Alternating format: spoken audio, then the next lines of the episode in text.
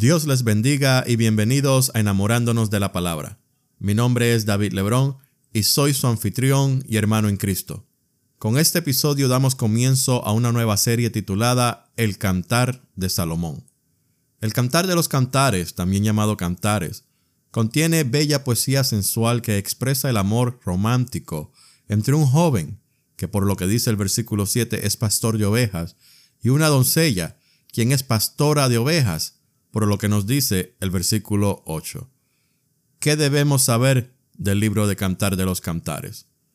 Su autor es Salomón, y el primer versículo del libro lo confirma. Salomón fue un escritor prolífico que según Primera de Reyes capítulo 4 versículo 32 escribió mil cinco cantos. El título de este libro, Cantar de los Cantares, significa la canción más grandiosa, así como Rey de Reyes significa el rey más grandioso.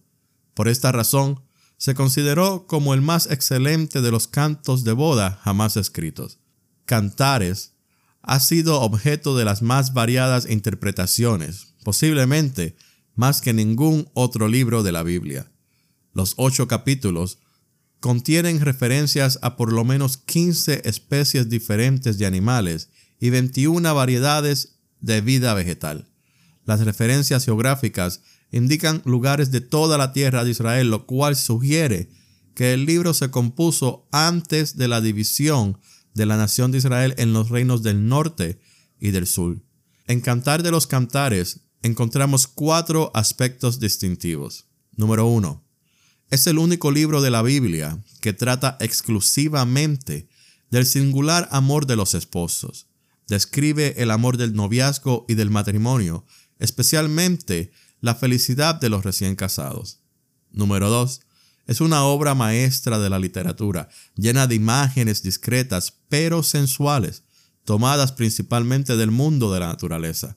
Las diversas metáforas y el lenguaje descriptivo reflejan la emoción, el poder y la belleza del amor romántico y conyugal que se consideraba puro y casto en los tiempos bíblicos. Número 3 es uno de un reducido número de libros del Antiguo Testamento que ni se citan ni se hace alguna alusión a ellos en el Nuevo Testamento. Y número 4. Es uno de dos libros del Antiguo Testamento, el otro siendo Esther, que no mencionan a Dios de manera explícita en el texto, aunque algunos manuscritos contienen una referencia a Jehová en el versículo 6 del capítulo 8. Los primeros intérpretes judíos lo entendían como una alegoría del amor de Dios hacia Israel. Después, tras muchos siglos de interpretación cristiana, pasó a considerarse una alegoría del amor de Cristo hacia la iglesia o hacia el alma. Sin embargo, a partir del siglo XIX, la mayoría de los cristianos lo han entendido como un poema amoroso, bellamente elaborado, que describe la relación entre el rey Salomón y su novia Sulamita, o la relación entre un simple pastor y la pastora sulamita, o un triángulo amoroso entre Salomón, un joven pastor, y la pastora sulamita. Asimismo, muchos otros desde el comienzo del siglo XX han considerado que el libro no es más que una colección de poemas de amor sensual sobre un tema común antes que el desarrollo de una sola historia de amor escrita en verso. Los desacuerdos interpretativos que hay entre los eruditos se podrían dividir en tres grupos. La coherencia, personajes y consumación. Cuando hablamos de coherencia, nos estamos preguntando si hay una sola línea argumentativa de principio a fin. Las interpretaciones tradicionales siempre han afirmado que sí la hay, que el argumento describe el amor entre el pastor y su prometida o desposada. Sin embargo, a partir del siglo XX, empezó a ser habitual que algunos académicos negaran que hubiera una historia coherente y entendieran el cantar de los cantares como una colección de canciones de amor. Esta línea de pensamiento nos indica que el título del libro es un canto compuesto por múltiples canciones. Pero sostendremos que sí hay coherencia, porque primero, se puede seguir el hilo desde los deseos iniciales hasta el disfrute conyugal, y segundo, porque los personajes presentan unos patrones constantes cuando hablan entre sí o se alaban mutuamente. La otra rama de interpretación tiene que ver con personajes, y la pregunta es ¿cuántos personajes hay? Es posible reconocer a cuatro personajes principales. La doncella, que es la esposa, el joven pastor a quien la doncella ama, que viene siendo el esposo, el rey Salomón, y a un grupo similar a un coro, que son las hijas de Jerusalén. Las interpretaciones tradicionales siempre han identificado a Salomón como el pastor, pero a luz de Primera de Reyes capítulo 3 versículo 1 y de cómo se retrata a Salomón en el resto de Primera de Reyes, este pensar plantea importantes dificultades. Y la tercera rama de interpretación es la consumación. Cuando hablamos de consumación nos preguntamos, ¿cuándo comienza la pareja a tener relaciones sexuales? Las interpretaciones tradicionales han estimado que el amor de la pareja conducía al matrimonio, y solo después de esto, de acuerdo a los patrones bíblicos, es que comienzan las relaciones sexuales. De esta manera, las lecturas tradicionales siempre han entendido que entre Cantares capítulo 3 versículo 6 y capítulo 4 versículo 16 se describen el cortejo de bodas y el día de bodas, y que la consumación sexual del matrimonio viene reflejada en los versículos 4.16 y 5.1.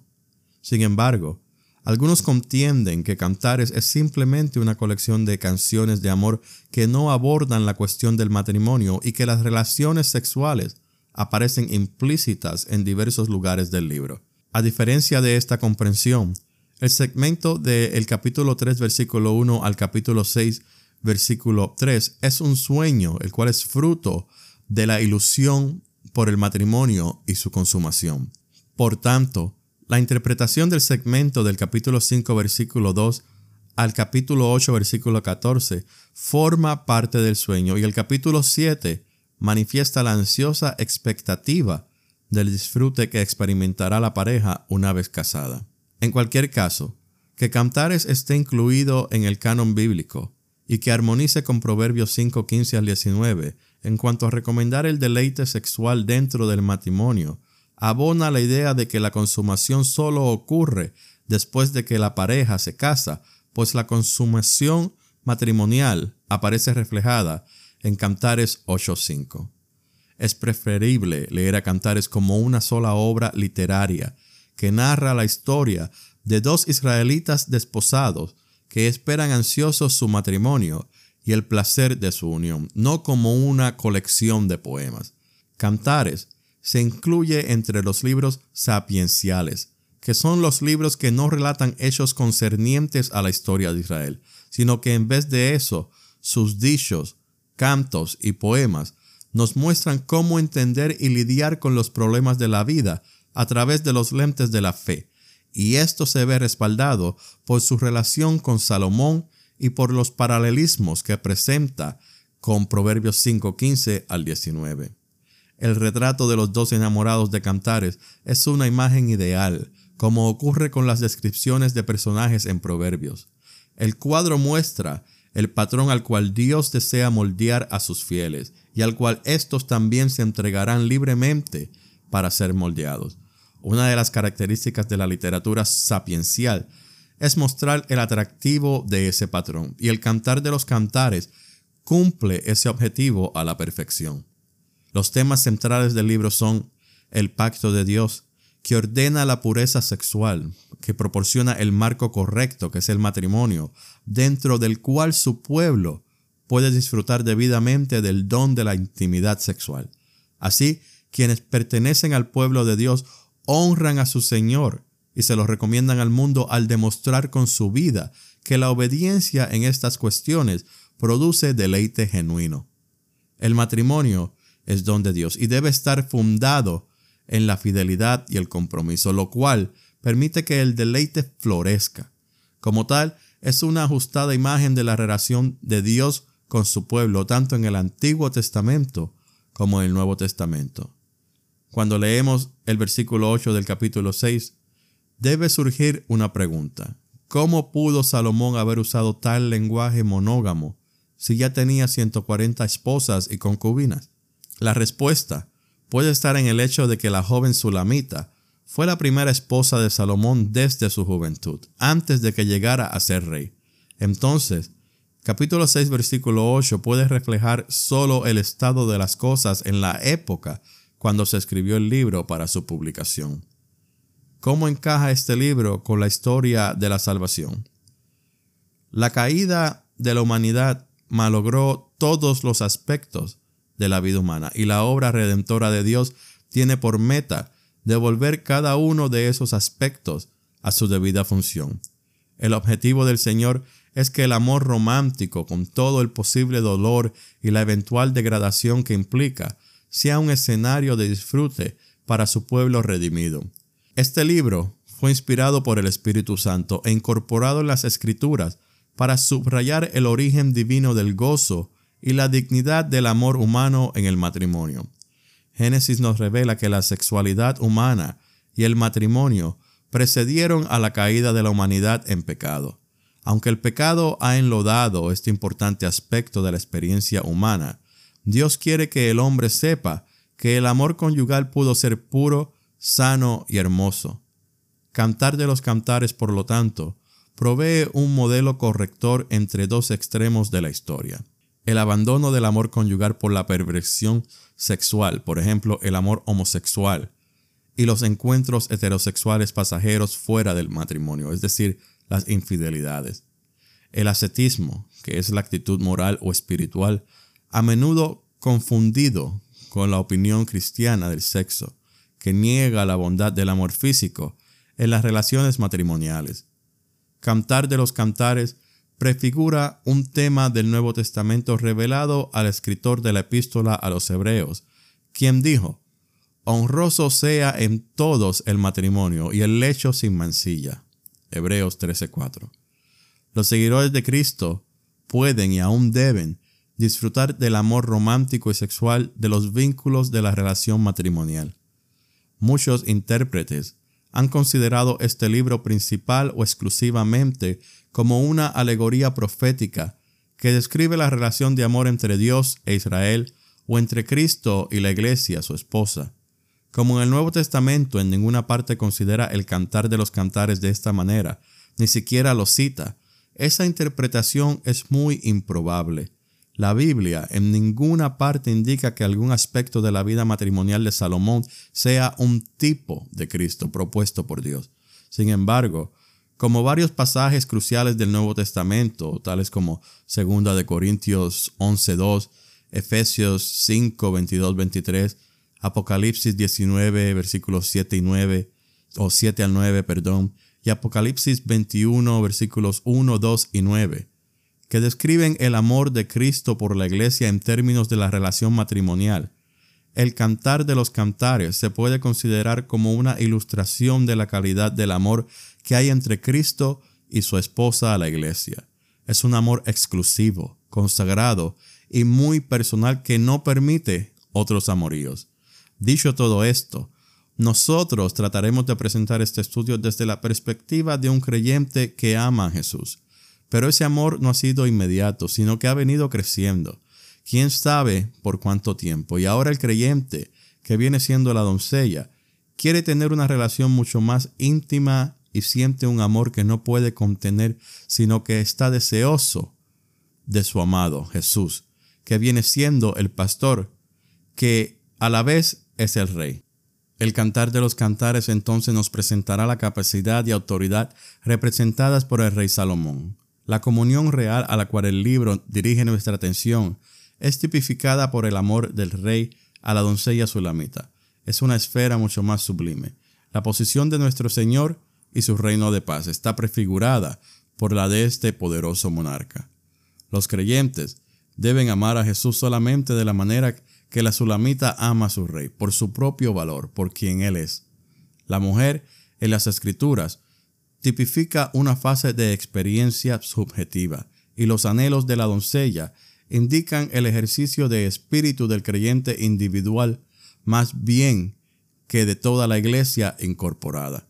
Cantares se dirige a los que ya son regenerados por el Espíritu Santo de Dios y están despiertos a los anhelos por una experiencia más plena de Cristo. Es interesante que el libro de Eclesiastés, que lo procede, es una exposición de la vanidad de vanidades, mientras que cantar de los cantares en contraste es el cantar de los cantares. Eclesiastés nos habla de una vida de vagancia, mientras que Cantares habla del descanso de no vagar.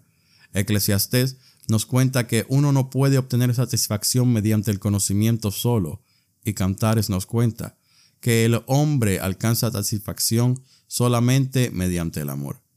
En Eclesiastés vemos que se buscan las cosas malas de maneras malas, resultando en la convicción de que todo debajo del sol es vanidad de vanidades.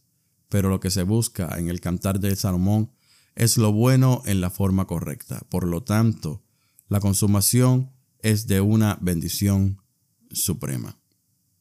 Dios Todopoderoso, en tus manos estamos poniendo este estudio para que tú nos guíes por tu Santo Espíritu, para que este estudio sea de gran edificación para todos aquellos que se conectan enamorándonos de tu palabra.